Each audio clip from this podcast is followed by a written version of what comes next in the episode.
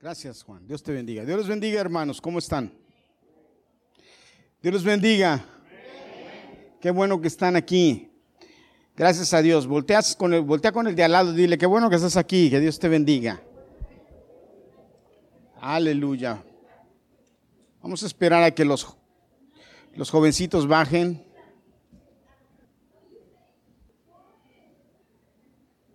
Gloria a Dios. Me da mucho gusto verles una vez más aquí.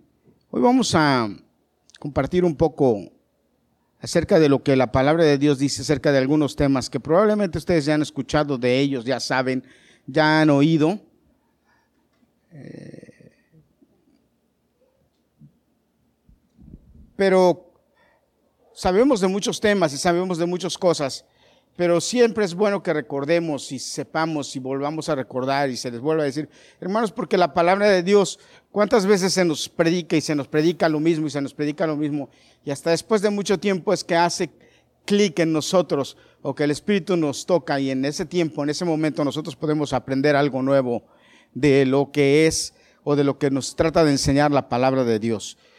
Eh, eh, entonces, hoy quiero, hoy sentí que debía compartir con ustedes un poco más es cierto que en estos últimos días, los que cuántos se meten a la clase de mi esposa los domingos, es cierto que todos ustedes que están en la clase de mi esposa los domingos, pues han estado escuchando algo más acerca de esto y algo más acerca de muchas cosas más que ni siquiera sabemos, pero que yo siento que hoy en día, con la situación en la que vivimos, con la presión en la que vivimos, con las eh, eh, constante inyección de información que tenemos y recibimos en el televisor, en el Facebook, en el teléfono, en Instagram, en todas las cosas. Y también, y también de las tradiciones que traemos. ¿Qué es una tradición?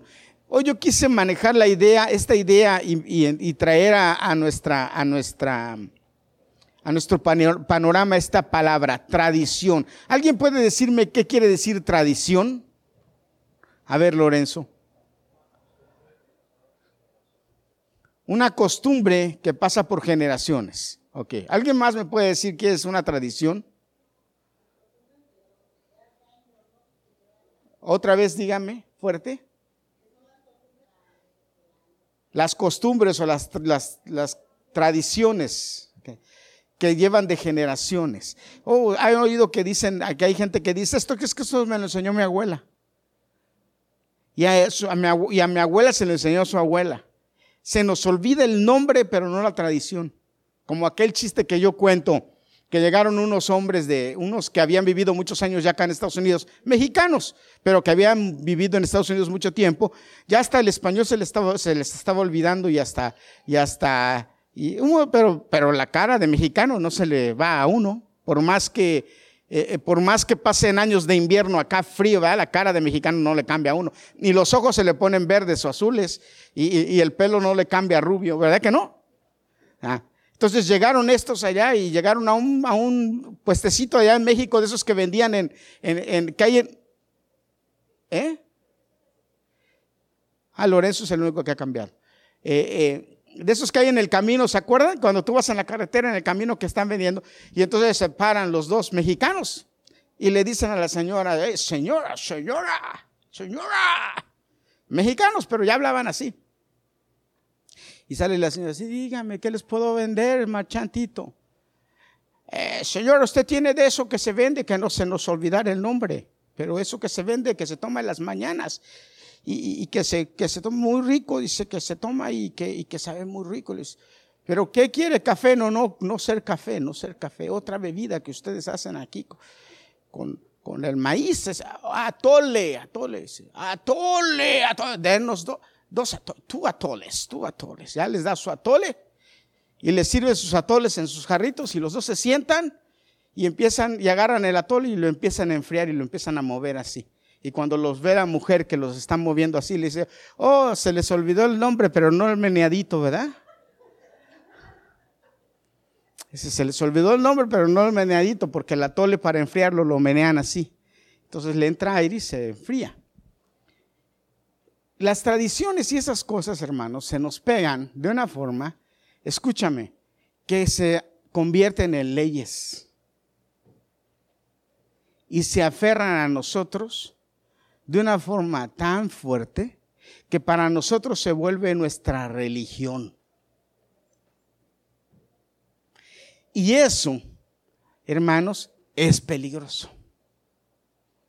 Usted me va a decir a mí, pastor, pero eh, es que el detalle, que no todo lo que nos han enseñado, de acuerdo a la luz de la palabra, de acuerdo a lo que la palabra de Dios me dice, está bien. Y una de las cosas que, hemos vivido por años es lo que nos han enseñado y lo que nos han dicho y lo que nos siguen enseñando y lo que a veces nosotros le seguimos enseñando a nuestros hijos sin saber qué estamos haciendo.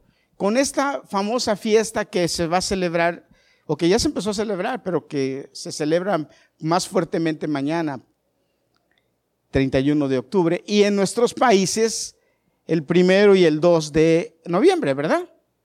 Que no es la misma fiesta, pero está así como en la, entrelazada.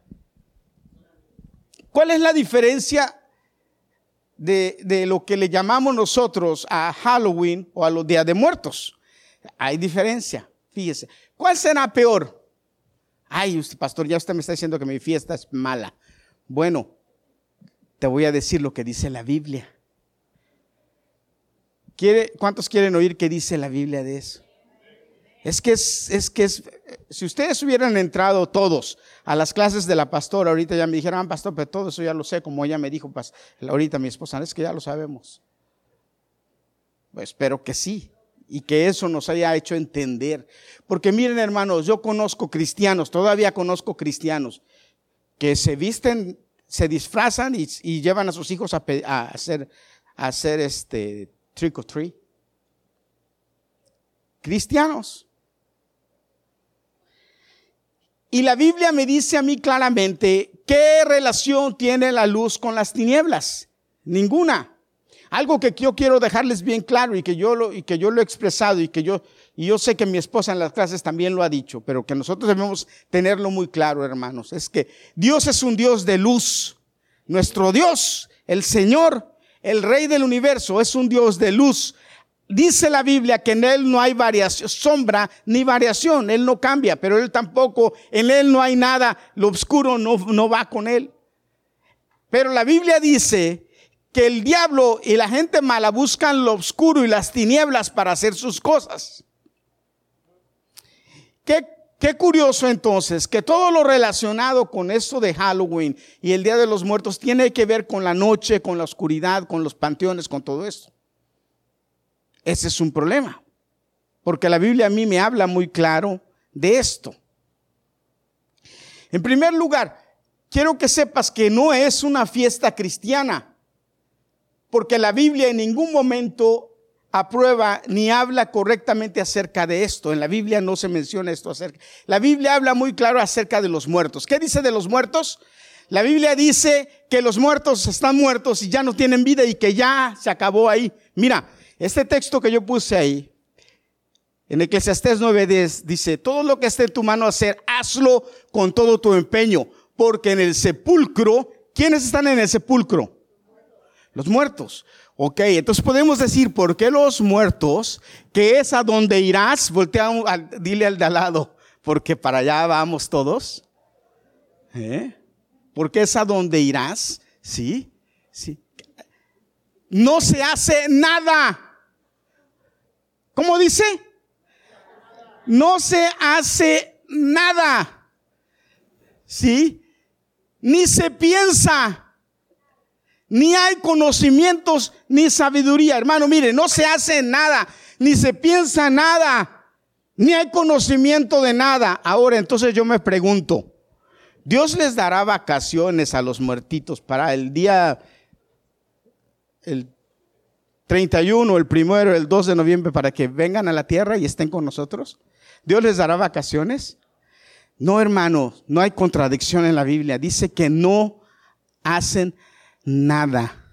Y le voy a explicar por qué. Esto es muy simple. Dice la Biblia que polvo somos y al polvo volvemos. ¿Sí o no? ¿Cuántos dicen amén? Amén.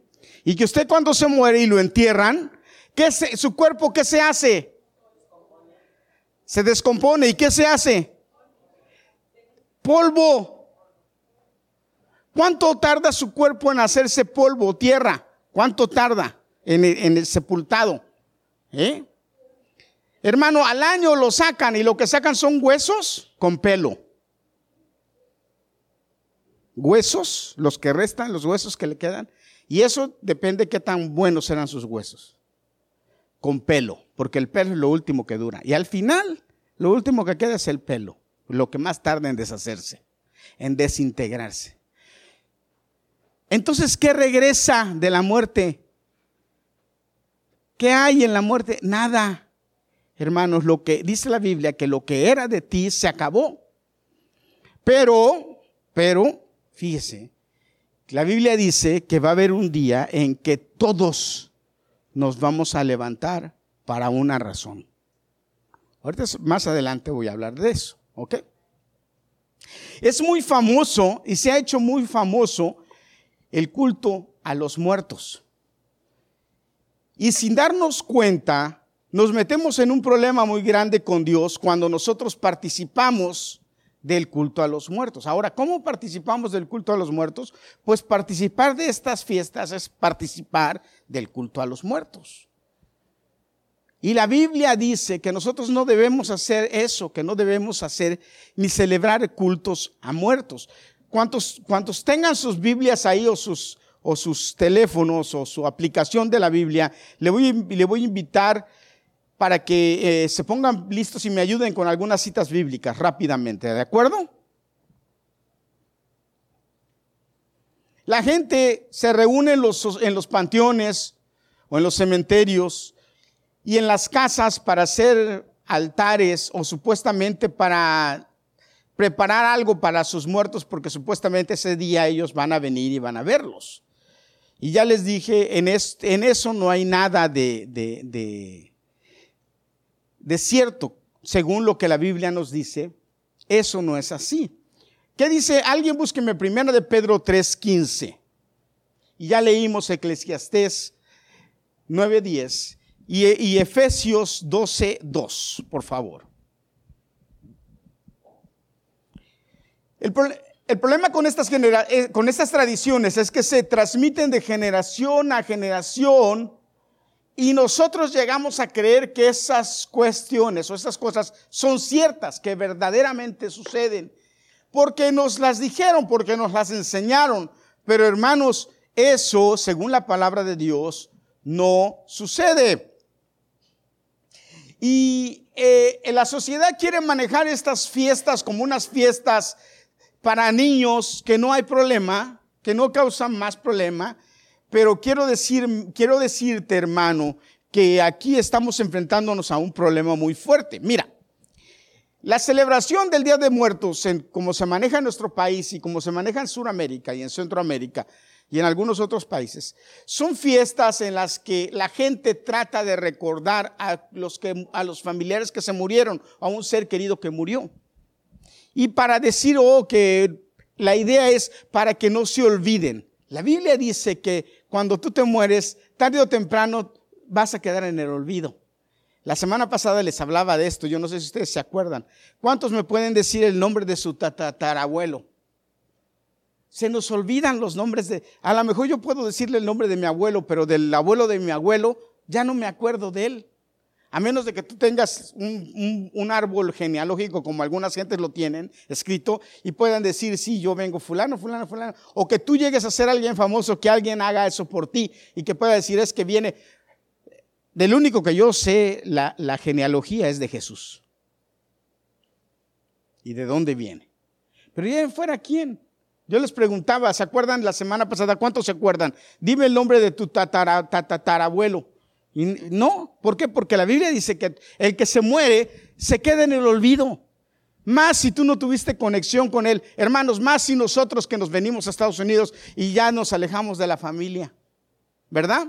Ya mis, por ejemplo, mis hijos a pocos tíos conocen. hemos viajado y los han visto, conocen a los que son más cercanos, pero a los que son un poco más lejanos, no. Yo les digo a mis, hijos, por ejemplo, ustedes tienen un montón de tíos en California, pero no los conocen. ¿Verdad, hermano? ¿Por qué? Porque se olvidan.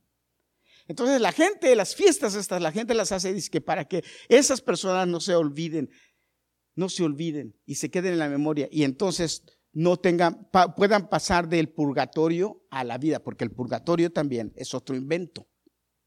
La Biblia no habla del purgatorio, la Biblia dice que tú mueres y vas a un lugar y en ese lugar estás hasta que, hasta que llegue el día del juicio. ¿Cuántos? ¿A quién, quién, me dije, quién tiene las citas que le pedí que leyera? A ver. Lee, ¿qué dice? Primera de Pedro 3.15. Ok, ¿y Efesios 2, 12, 2? ¿Quién la tiene? Efesios 12, 2. ¿Nadie? Efesios 12, 2. Esto habla de la esperanza que tenemos como cristianos de que un día vamos a estar con Cristo, pero ese... Perdón, déjenme ver. Ok, yo me equivoqué con esta cita. Espérenme, ahorita yo lo reviso, ¿ok? Perdón. Ok, déjenme seguir y ahorita lo, lo, lo, lo checo yo. Ok, lo que anima a esta gente a celebrar estas fiestas, ya les decía, es el poder acordarse o poder ver a la gente con la que, a la que, a la que fueron sus familiares y que se murieron. Pero la Biblia a mí me dice que una vez la gente se muere, todo se acabó para ellos, ya no hay más nada. Lo único que tenemos que esperar, nosotros que morimos en Cristo, la resurrección, cuando Jesucristo nos llame, cuando Jesucristo dice la Biblia que toque la final trompeta, vamos a ser levantados y llevados con Él, pero los demás que se queden, todos los demás que murieron en pecado, van a ser llamados al juicio. Porque está escrito, dice la Biblia, que una vez muertos, después viene el juicio y después ahí viene la condenación eterna. O sea que después de muerto, hermano, ya no hay nada. Ya no hay solución, ya no hay más que hacer. Todo lo que se puede hacer se tiene que hacer en vida. Entonces no me sirve de nada ir a un panteón y llevarle comida o bebida a alguien cuando él no va a, contestarme o a aparecer o a llegar a hacer lo que tenga que hacer. Nada. No va, no va a haber una respuesta. Pero ¿qué hay más allá de eso? Yo les explicaba. La, la, fiesta de los, de los muertos es esa.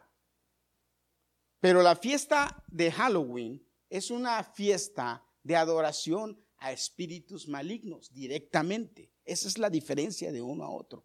Ahora, los dos son malos, sí, porque la Biblia que dice que nosotros no debemos adorar a los muertos y que los muertos ya están muertos.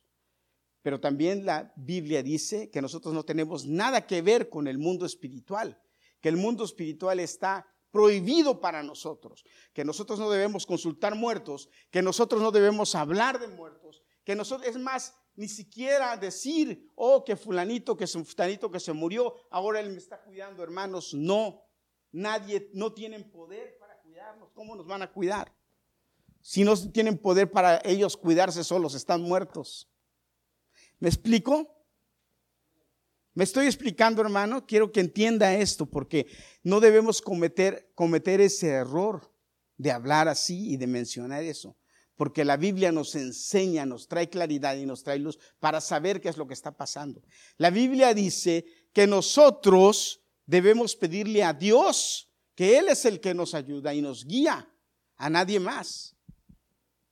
En Deuteronomio capítulo 28, Dios le dio instrucciones al pueblo y le dijo, no consultes a gorero, no consultes a ningún brujo, no consultes a ningún espíritu, ni te relaciones con ellos. Deuteronomio 18. Vamos a ver qué dice Deuteronomio 18, fíjate. Del 10 en adelante.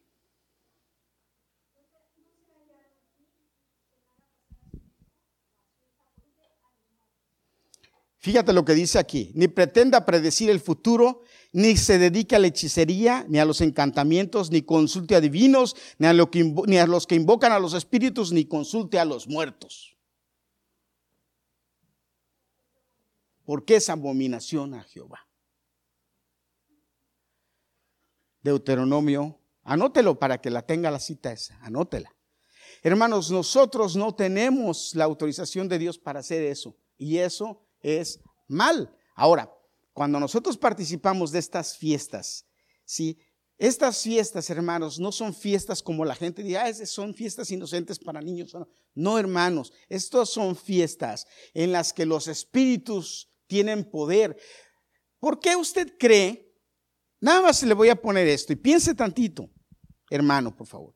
¿Por qué usted cree que en estas fechas y en estas fiestas, todas esas películas de, terror, de asesinatos, de, entes demoníacos que poseen a otras gentes y, hacen masacres y hacen un montón de cosas feas, se salen en este tiempo con más fuerza?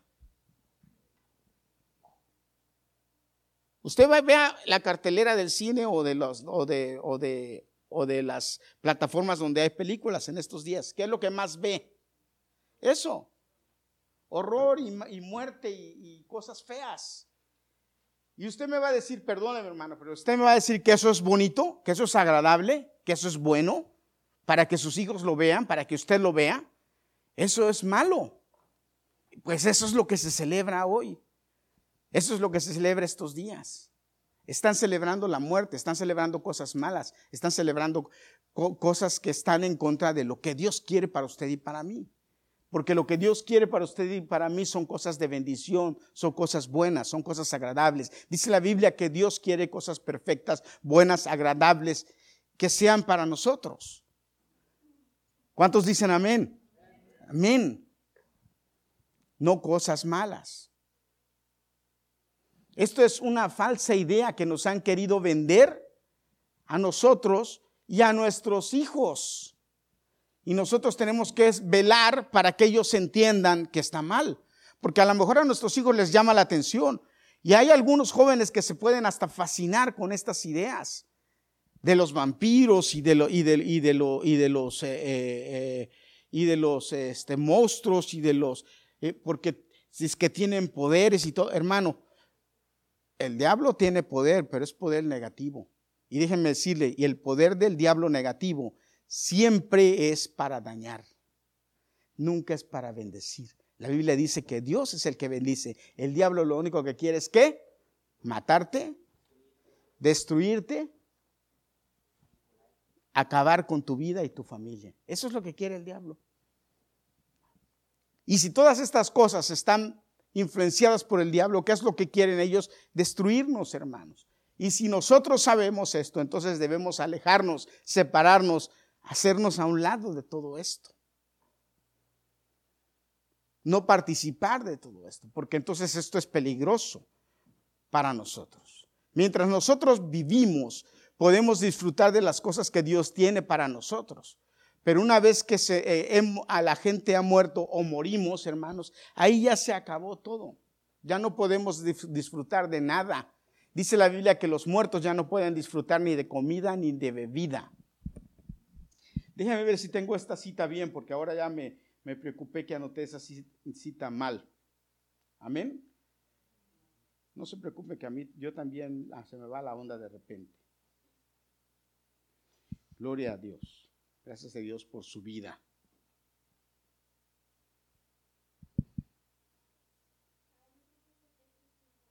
A ver, léelo, por favor.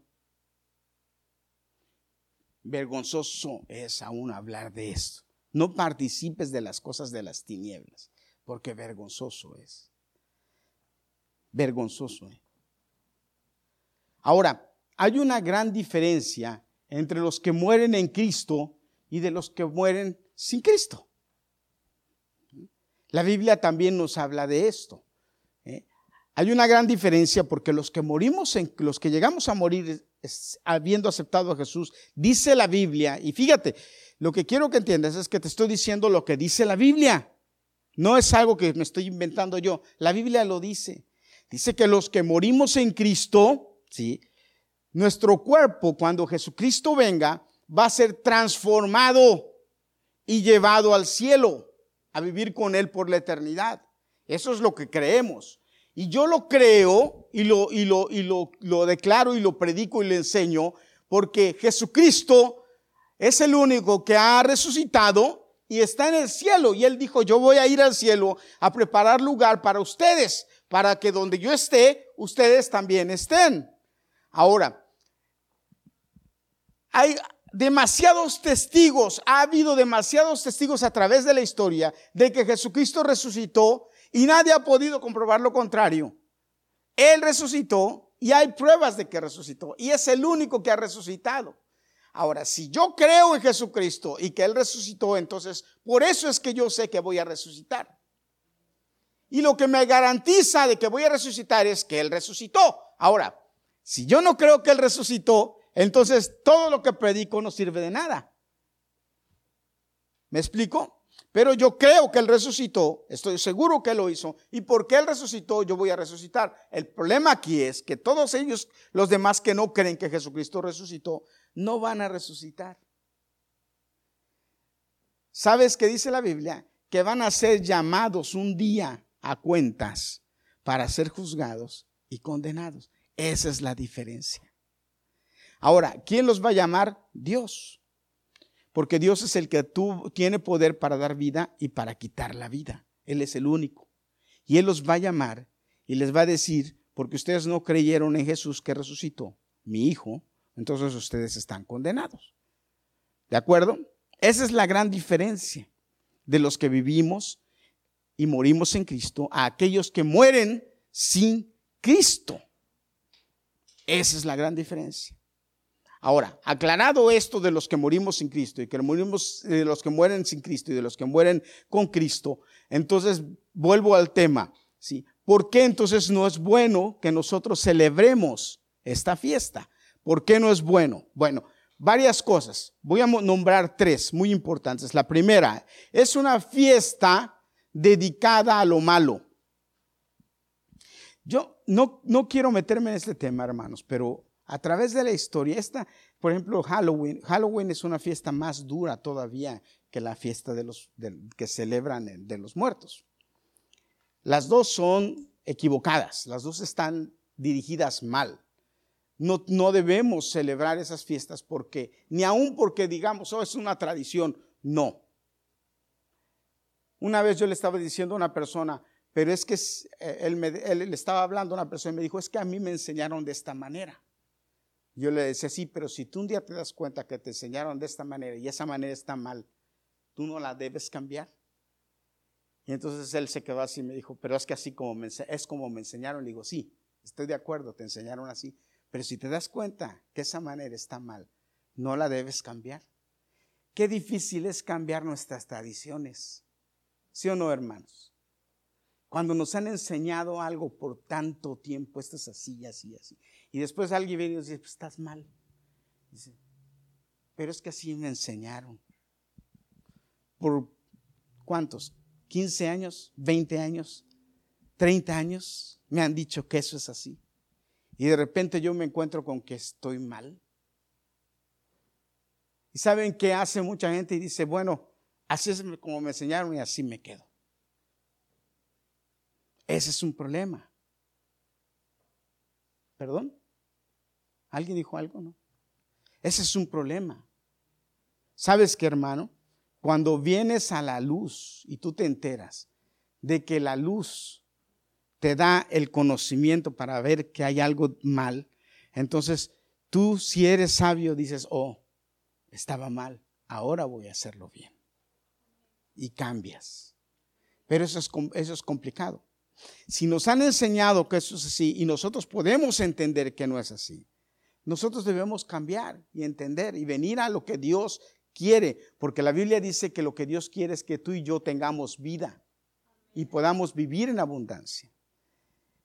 Ahora, si hay algo que me está diciendo que me está llevando al mal y yo lo entiendo, pues no lo hago.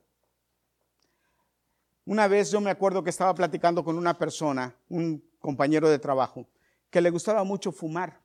Era su, era su, su vicio fumar y fumar. Era mi compañero de trabajo.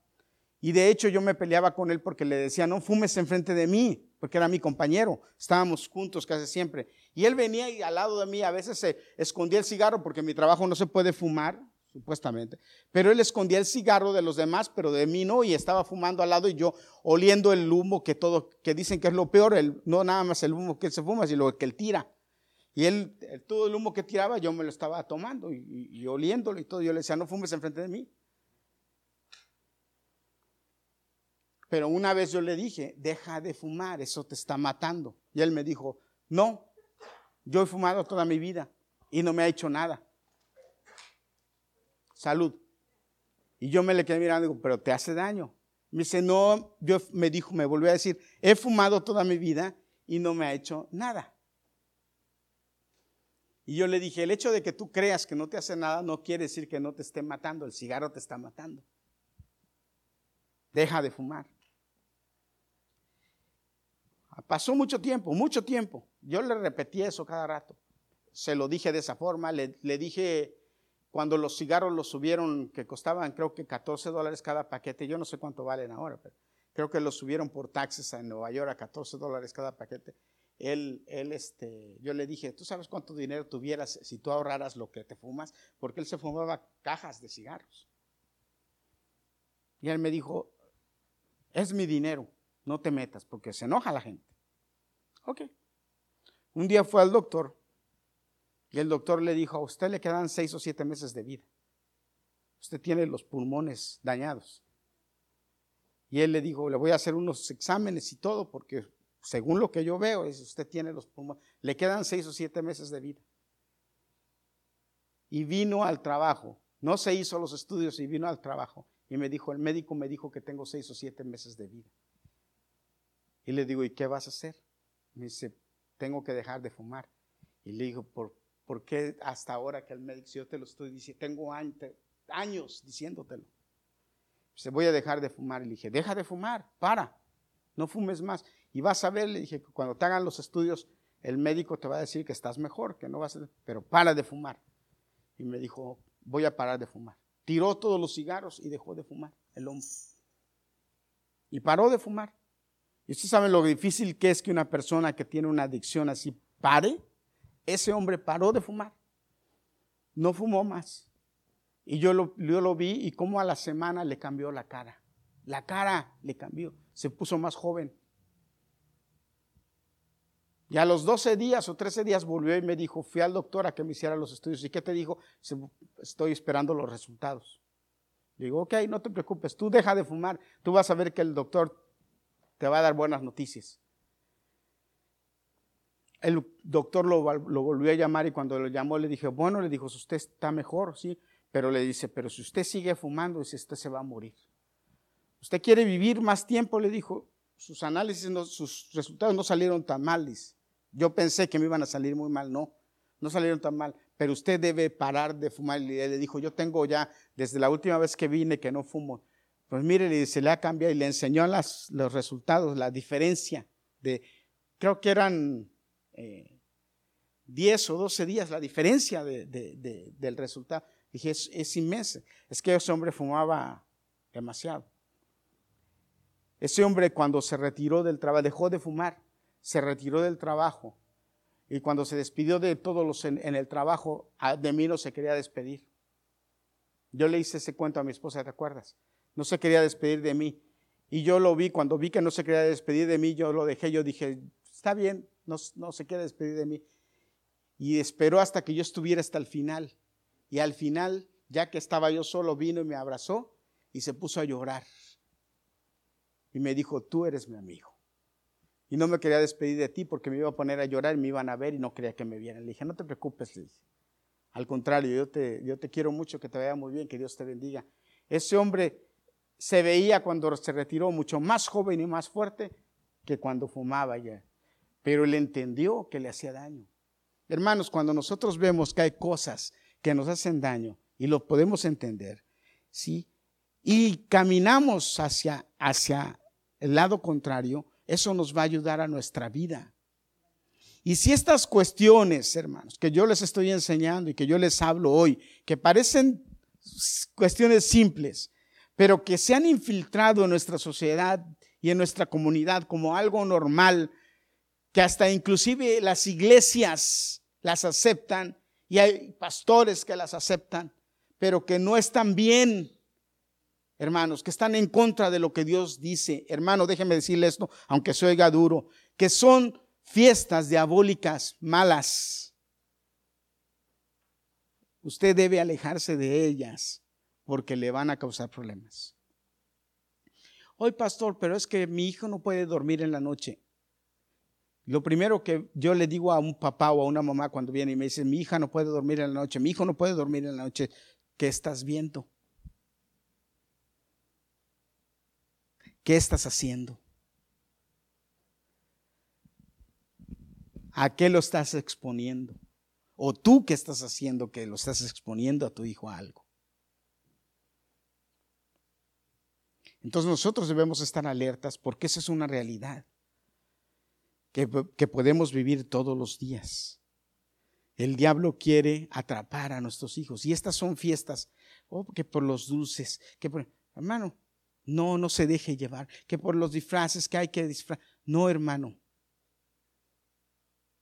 Aléjese de lo malo. La Biblia dice que nosotros no tenemos nada que hacer con eso.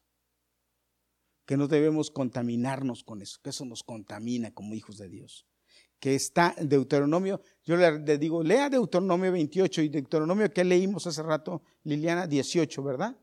Deuteronomio 18 y Deuteronomio 28. Léalo.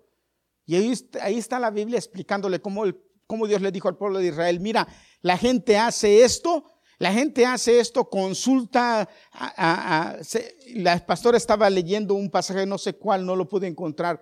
Eh, se van todas las noches a los panteones a adorar al Dios de la muerte. ¿Verdad? Que lo estabas leyendo. Y dice, y yo, y yo abomino eso, dice Dios.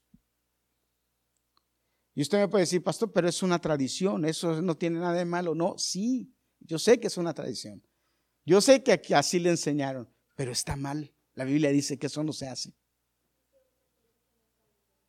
El problema de todo eso es que siempre hay demonios atrás. Ahora le voy a enseñar una última cosa, fíjese. Y quiero que me ponga mucha atención. La Biblia, por ejemplo, prohíbe que tú vayas a ver agoreros. ¿Saben lo que son agoreros? Los que dicen que le van a leer el futuro. Los que le van a decir o, a consultar y a decir, oh, que mira, que fulanita se murió y yo quiero hablar con él. Mire, le voy a explicar algo. ¿Sí?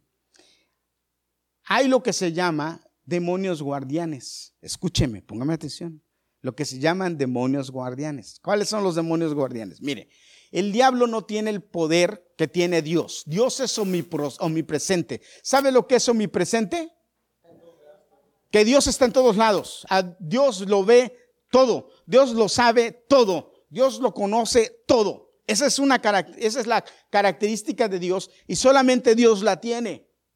El diablo no tiene ese poder. El diablo no puede estar en dos lugares a la vez. Si se traslada de un lugar a otro muy rápido, porque el diablo es un espíritu, es un ángel caído. Él tiene ese poder de transportarse, de moverse rápido, pero no puede estar en dos lugares a la vez. Escúcheme lo que le estoy diciendo. ¿Cómo es que el diablo sabe tanto?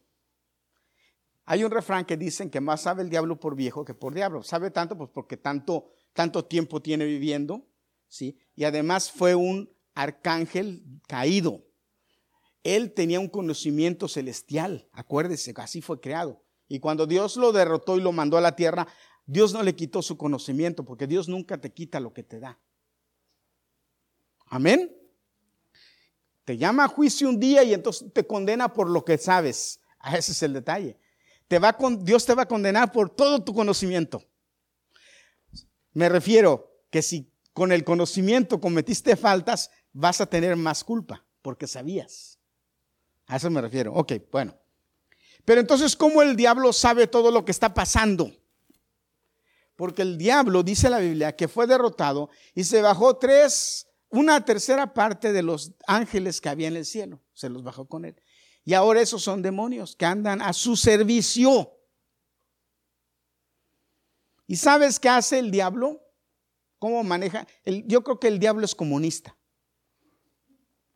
Porque ¿sabe, ¿sabe por qué? Porque, porque así hace el sistema comunista y la hermana que, estuvo en Cuba no me va a dejar mentir. El diablo da un ángel guardián familiar.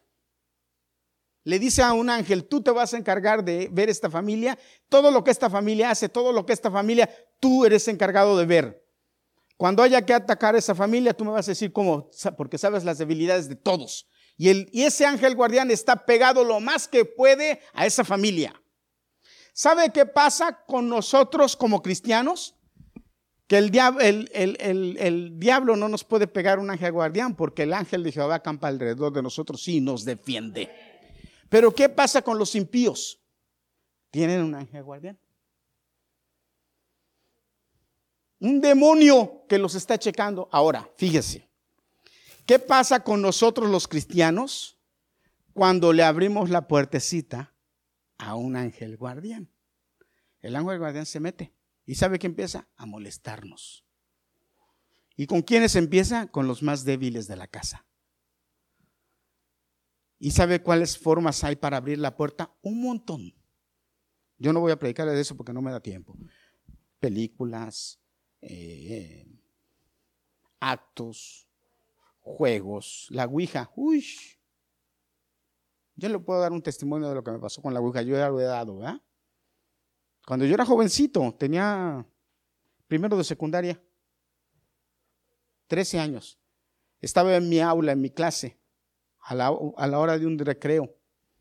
Y entonces de repente cuando entro a, mi, clase así, yo veo a mis compañeros en el escritorio montados, eran como ocho o diez ahí, montados en el escritorio todos. Y cuando yo me, me quedo así desde la puerta y volteo y los veo así, trece años tenía.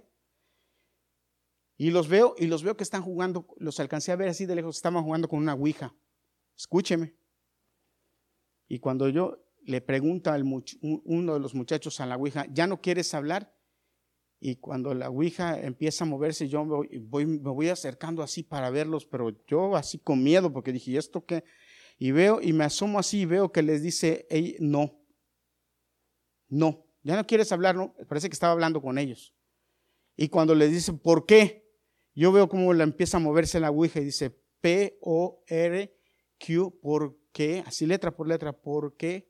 Llegó, y cuando yo digo, ¿por qué llegó? Yo me quedo así y cuando veo que empieza a poner H, E, R, M, yo me, ahorita mismo estoy sintiendo lo mismo que sentí esa vez.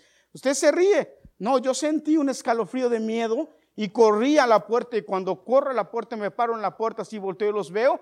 Todos me voltearon a ver asustados y yo me les quedé mirando y le dije, ¿qué se queden con su brujería? Y me salí. Hermano, usted se ríe, ese es el diablo que atrapa a sus hijos con eso y después sus hijos tienen, pues, eh, tienen pesadillas, tienen problemas para dormir y después hasta atados están de demonios. Y usted dijo, ¿por qué mi hijo se convirtió en malo? ¿Por qué mi hijo se malo? ¿Por qué mi hijo hizo esto? ¿Por qué mi hijo hizo esto? Ahora en día sabe qué hacen los niños. ¿Por qué asesinan? ¿Por qué matan? ¿Por qué? Poseídos. Eso no es un juego. Abrimos puertas. Y esta fiesta lo que hace es abrir puertas. Esa adoración a los muertos es lo que hace abrir puertas, porque dice la Biblia que no es adoración a los muertos, porque los muertos no están, que es adoración a los espíritus familiares. Fíjese, le iba a decir, la gente va, la gente va y, consulta a, los agoreros, le dicen, yo quiero que me digas, fulanita de tal, mi mamá o mi tía o mi hermana, o es que no arreglé el asunto con mi hermana mientras vive, ahora que murió, pero yo quiero porque tengo que arreglar esta situación. ¿Y saben qué hacen? Le dicen, ok, oh, sí, yo voy a traer a tu hermana. ¿Traen a la hermana?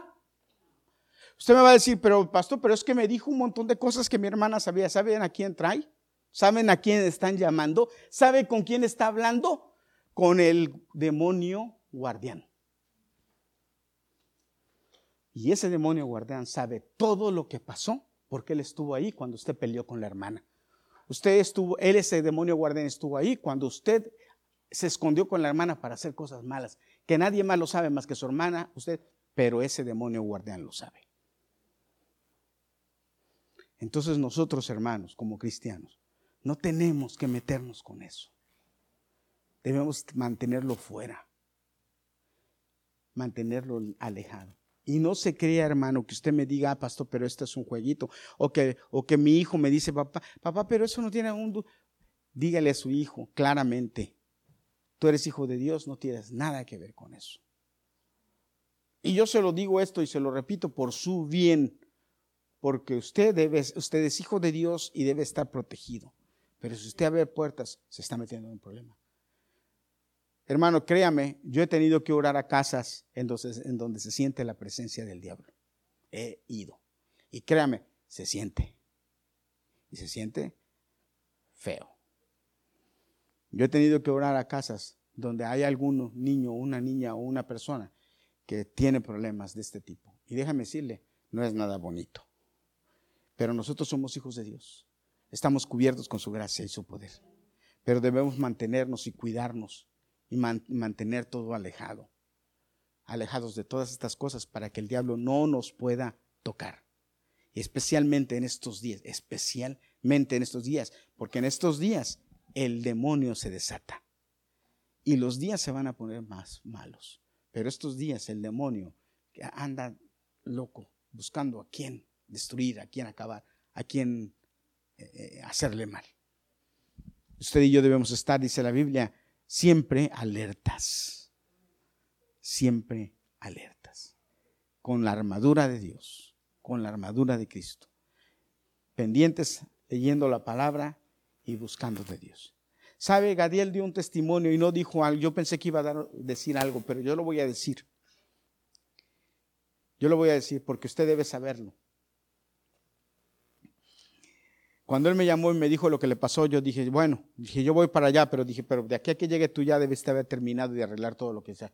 Ok, entonces él, me, él después me comentó, papá, estaba en una curva y lo que me daba miedo, porque la, que la, llanta que se me ponchó es la del, la del adelante del driver. Entonces yo tenía miedo de estar arreglando la, la llanta y de que un carro viniera y me pegara, porque eso puede, ha pasado, suele pasar y es peligroso. Bueno, la Biblia dice que el Señor manda a sus ángeles a que acampen alrededor de nosotros y nos defienden. Primero llegó un camión de Optimum, según lo que él me contó y nos contó. Y llegó después el pastor, sin saber que es hijo de pastor, de Optimum, el chofer, sin saber que él, ese era el pastor un pastor, sin saber que él es hijo de pastor. Y llegó, Dios mandó al ángel, que después mandó un policía y el policía llegó, porque como estaba óptimo ni estaba él, entonces el policía llegó y ya tenía demasiado guardia. No había manera de que un carro llegara rápido por ahí hiciera algo por descuido, algo malo. ¿Por qué? Porque estaba la policía, estaba allá había demasiado tráfico. Entonces cualquier carro tenía que a fuerza minorar la velocidad y pasar. Sí, tenía que pasar por ahí. Ahora, usted puede decir, ah, eso fue casualidad. No, no es casualidad que esté el hijo del pastor y que llegue otro pastor a asistir al hijo del pastor sin que se conocieran. ¿Sabe qué le dije a mi hijo? Tuvieras, le hubieras tomado la dirección y el teléfono y todo y le hubieras dicho, pastor, voy a ir a visitarlo a su iglesia un día, porque eso es un buen testimonio. Claro, no lo hizo ni él ni el otro, pero eso hubiera sido bueno. Ahora les voy a decir lo último. ¿Ustedes saben que aquí en esta iglesia se reúne una iglesia brasileira también? Ellos eran brasileiros. Y yo por eso le dije a mi hijo, le hubieras dicho de dónde son para darle las gracias. Yo le hubiera llamado y le hubiera dicho, pastor, gracias, usted ayudó a mi hijo. Gracias. Pero Dios es el que manda. Hermanos, si sus hijos están en situaciones difíciles, usted está seguro que Dios va a mandar a su ángel. Pero usted dígale a sus hijos que se cuiden que no hagan nada que, no, que esté mal, que se mantengan firmes, que se mantengan con cuidado, con precaución, para que donde sea que estén, ellos, aunque el diablo los quiera hacer algo malo, Dios les mande ángeles que los defiendan. Amén. Amén. Así es que ya sabe, mañana, pasado mañana, van a ser unas fiestas, son unas fiestas malas, pero usted cuídese de todo eso y no participe. ¿Ok? Amén. Amén. Póngase de pie, vamos a terminar. ¿Cuántos quieren recibir bendición?